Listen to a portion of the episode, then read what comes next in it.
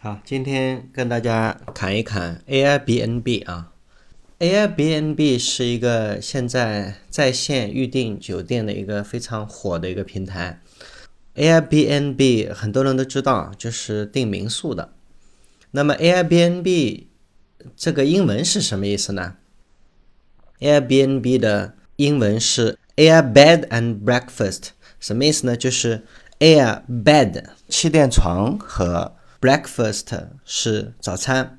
其实据我所知啊，Airbnb 的 CEO 他们的创始人在刚刚开始想创建 Airbnb 的时候，他一开始是想要让大家能够有早餐、气垫床和当地人住在一块儿，这是他的一个初衷啊，所以这个名字就是这么由来的。老裴发现他们的一份最早期的啊。只有十四页纸的一个商业计划书，我觉得可以拿出来跟大家分享一下，非常不错。Airbnb 的商业计划书第一句说的是：除了酒店，您还可以在 Airbnb 预订房间和早餐。它解决的痛点是什么呢？所有的消费者在在线预订酒店的时候，他们最关心的是价格。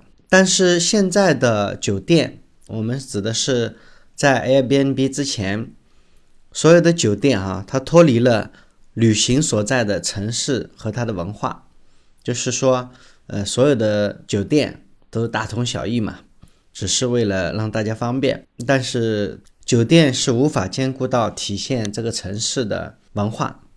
Airbnb 的解决方案就是用一句话来说，就是。让用户把多余的房间租给旅客。Airbnb 的商业模式啊，其实用一句话来说，就是把你们家多余的那张床租给旅客吧。他们的解决方案，一个是让游客能够省钱，让房东通过提供一张闲置的床或者是一个闲置的房间赚到他的钱，同时还能让游客体验到当地的文化。这一点啊，老裴呃用 Airbnb 非常有心得。为什么呢？我去年一年呃在美国在欧洲旅行的时候，几乎啊百分之八十吧，基本上都是住的民宿，通过 Airbnb 住的，确实有这种感觉啊。酒店和酒店之间大同小异，没有什么多大的区别，而且。在美国也好，欧洲也好，作为发达国家，物价非常昂贵。一般在美国的话，租一个快捷酒店，motel、motel 六啊，motel 八，像这种，差不多是在八十美金一天吧。但是在 Airbnb 上，你的选择范围就很多，甚至于还有三四十美金一个晚上的。美国的快捷连锁酒店。一般都是在八十美金到一百五十美金之间吧。我觉得通过 Airbnb 的话，你租的房间啊，有可能是它价格的一半，呃，也是差不多一样好。更难得的是，我可以跟当地的美国老百姓、当地的居民啊，可以跟他们聊聊天，很有意思的。而且我感觉，特别是在欧美的那些发达国家、那些农村那些地方啊。当地的老百姓都非常淳朴的，他们也很愿意跟你聊天，这是一种非常难得的体验的机会。所以呢，老裴也在这里推荐大家啊，如果到外地，如果到异地去旅行的话，多用用 Airbnb。回来说 Airbnb 的商业计划书，这份商业计划书啊，已经是 Airbnb 运营了一段时间，它有六十六万用户，已经得到了。一部分市场的验证，而且我们发现，在写这份商业计划书的时候，Airbnb 的创始人对 Airbnb 自己这家公司的估值啊，他们其实是严重低估了的。他们认为，全球旅行订房的市场应该是在二十亿美金，在线订房市场呢，应该是五点六亿美金，所以呢，Airbnb 的市场规模可以达到八千四百万美元。很显然，八千四百万美金现在是 Airbnb 的自己的一个零头都不到。另外，这份商业计划书，Airbnb 一开始就有了它清晰的盈利模式。我们说现在，很多的创业者啊拿出来的那个商业计划书，他自己都说不清楚他的盈利模式。所以 Airbnb 啊，它一开始就有清晰的盈利模式，还是非常难能可贵的。Airbnb 的竞争优势啊，它还是非常明显的。首先，它是在线预订房间最早用基于地理位置的，就是房屋的位置啊，这个在之前的移动互联网时代之前是不可能的。呃，就是因为移动互联网给了 Airbnb 有这样的一个竞争优势，而之前的。订房软件基本上都是 PC 端的，所以就很难有这个基于地理位置的。另外的话，Airbnb 的整个操作上也是比较简单。一般一个房东的话，他只要花一天的时间吧，把照片啊什么的拍好，整个的一个流程做完，呃，基本上只要发布一次就能够操作运行了。对于普通的消费者，他一般点击呃城市，点击区域范围。或者是选择价格范围，他就能三步啊就能找到他理想的房源。这份商业计划书的最后一页，他写到了他的融资条件，啊，非常的清晰啊。他希望能够在天使轮融资到五十万美金，用途也说得很清楚，就是这五十万美金能够让他们呃使用十二个月，撑到十二月，在这十二个月之内，他们能够把交易量做到八万笔。实际上。这是一零年的时候写的这份商业计划书。其实，在零八年的时候，Airbnb 第一次开始融资的时候，创始人试图进行第一次融资。那时候他开出来的条件其实非常低，他希望释放百分之十的股权，只要十五万美金。但是呢，在那一年，他联系过的七个投资人全部都拒绝投资。现在 Airbnb 的。股权哈，如果百分之十的股权价值应该是几十亿美金。这些投资人呢，我想现在的话，应该是悔得肠子都绿了吧？这些没眼光的投资人，嗯，我想他们每天是不是终日以泪洗面呢？这位 Airbnb 的创始人现在为了表示他的嘲讽吧。他把这七份投资人的拒绝信全部都晒了出来，狠狠地打了一下这些投资人的脸。不过，如果在当时，如果换作是你的话，你会不会接受这个 Airbnb 呢？其实也不见得啊，因为其中有一位 Airbnb 的投资人啊，就是拒绝他们的一位投资人啊，叫 Page Craig。他在零八年遇到 Airbnb 的时候，他确实是在想。要投资一个，呃，世界上最大的虚拟酒店这样的一个项目，他寻寻觅觅，寻寻觅觅，发现 Airbnb 做的就是这个。但是他在做尽职调查的时候，发现 Airbnb 的经营数据实在太糟糕了。糟糕成什么样呢？其实，在当时，每天的新增用户最多的时候，也就是个两三百个，常常都是个位数，而且房间也不是很稳定。就是那些房东啊，交易的数量啊，常常是从零到个位数啊，最多的时候，也就是二零零八年八月份的时候，那个月，呃，才交易了两三千美金，跟这个 Airbnb 的商业计划书里写到的宏伟远景啊，差别实在有点大。PageClick 本来还是想投资这个 Airbnb 的。但是 Airbnb 它拒绝了 Page Greg 的投资，原因是很简单，另外一家公司愿意投资它。另外一家公司叫做 Y Combinator。现在当然了，Airbnb 是 Y Combinator 投资回报率最高的一个项目。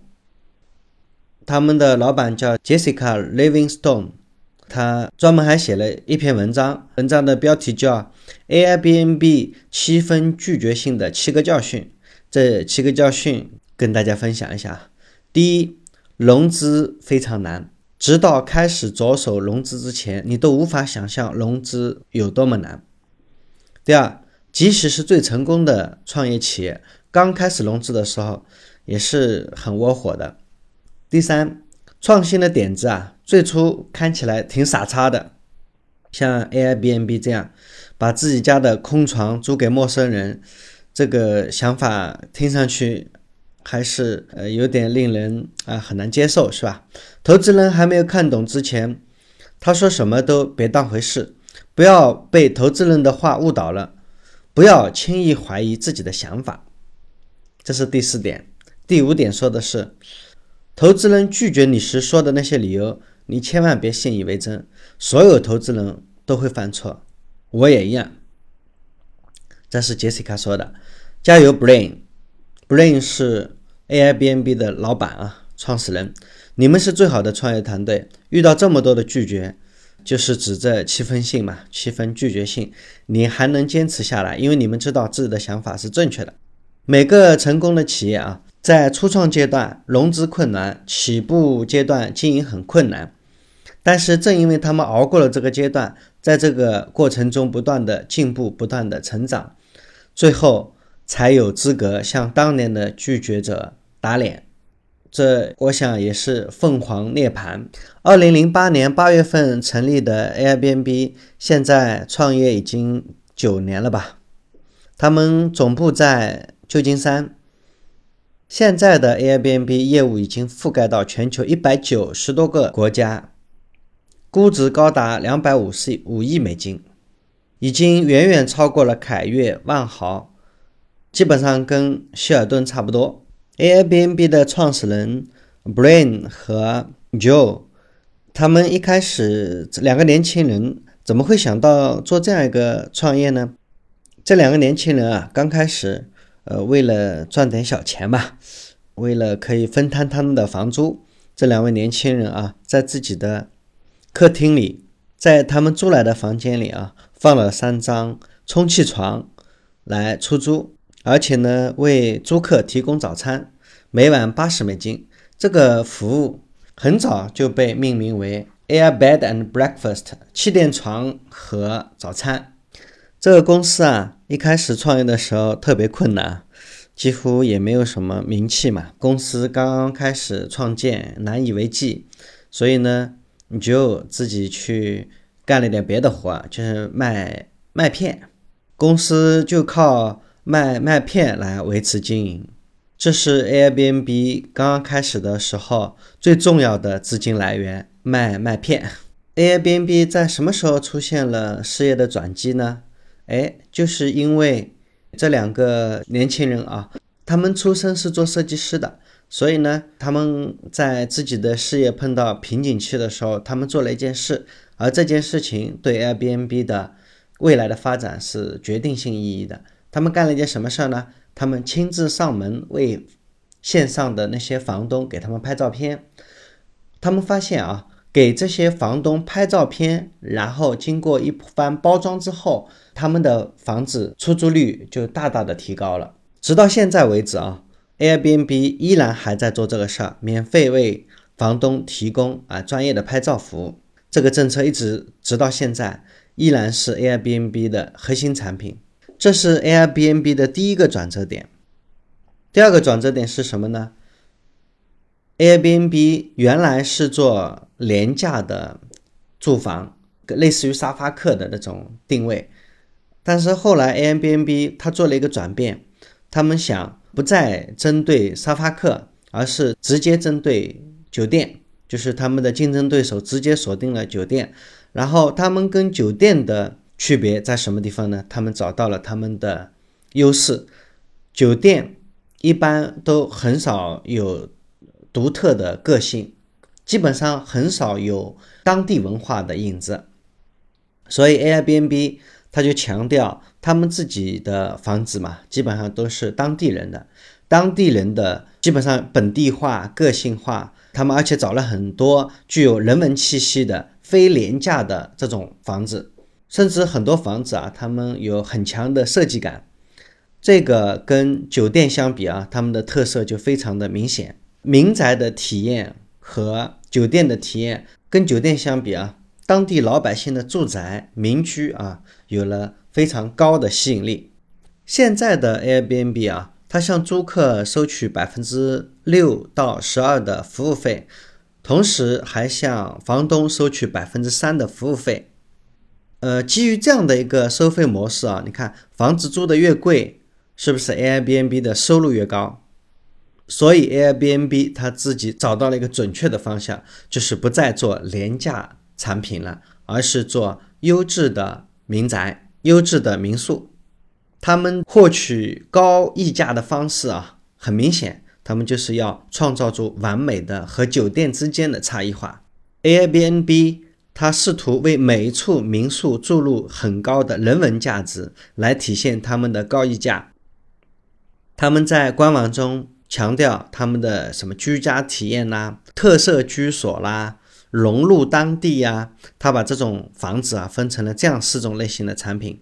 二零一零年是 Airbnb 高速发展的那一年，嗯，从年初的十万的订单量到年底的时候，这个订单嗯增加了八倍，有八十万的订单，一年内增加了呃百分之八百的增长。到一一年五月份的时候，订单量已经达到了一百六十万。一一年七月份，Airbnb 完成了 B 轮融资，金额一点一二亿美金，公司估值十三亿美金。要知道，三年前他们还在呃靠卖麦片来度日。一五年的时候，Airbnb 又融资十五亿美金，公司估值达到两百五十五亿美金。这是仅次于小米和优步之后的全球第三大创业公司。这个公司的估值已经呃接近了希尔顿，但是希尔顿是一家上市公司。呃，如果 Airbnb 上市的话，我们估计它的估值会超过希尔顿。要知道，呃，它在市值上名列全球第二，是因为它没有上市，对吗？因为像希尔顿这样的酒店。它在全球的房间数量不会超过七十万间，但是要知道 Airbnb 的房间床位它可是一百万间啊！Airbnb 它几乎以零成本的方式获得了全球一百万间房间，它是共享经济学的标志性的公司。目前 Airbnb 有一千六百名员工。管理着全球一百九十多个国家一百多万个房间。与此相比，希尔顿酒店有十六万名员工，负责六十七万间客房。这就是创新经济跟传统的酒店业之间他们获得的不同的成就啊。好吧，今天关于 Airbnb 就分享到这里，谢谢各位。